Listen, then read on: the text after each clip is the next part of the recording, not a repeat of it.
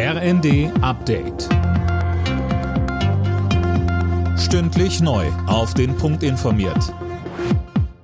Ich bin Dirk Jostes. Guten Morgen. Nach der Amokfahrt in Berlin laufen die Ermittlungen zu den Hintergründen. Berlins Innensenatorin Spranger sagte, alles deute darauf hin, dass der Täter psychisch beeinträchtigt sei. Der 29-Jährige war gestern mit einem Kleinwagen in eine Gruppe mit Schülern gefahren.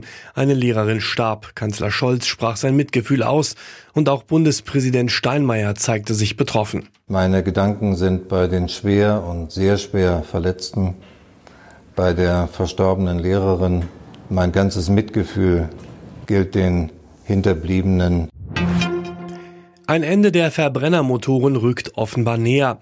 Das EU-Parlament hat jetzt dafür gestimmt, ab 2035 keine Neuwagen mit Diesel- oder Benzinantrieb mehr zuzulassen. Eileen Schallhorn.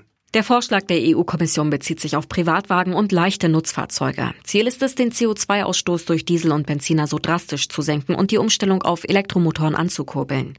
Das Ganze ist Teil des geplanten Klimapakets Fit for 55. Andere Teile des Pakets hatten die EU-Parlamentarier abgelehnt. Eine Ausweitung des europäischen Emissionshandels und einer CO2-Ausgabe für Importe bestimmter Güter erteilten sie eine Absage.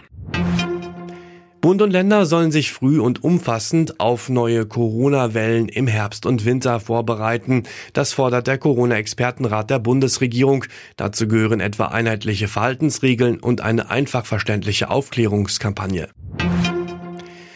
Vor dem Oberlandesgericht Stuttgart müssen sich ab heute zwei Ex-Bundeswehrsoldaten verantworten. Der Vorwurf Gründung einer terroristischen Vereinigung.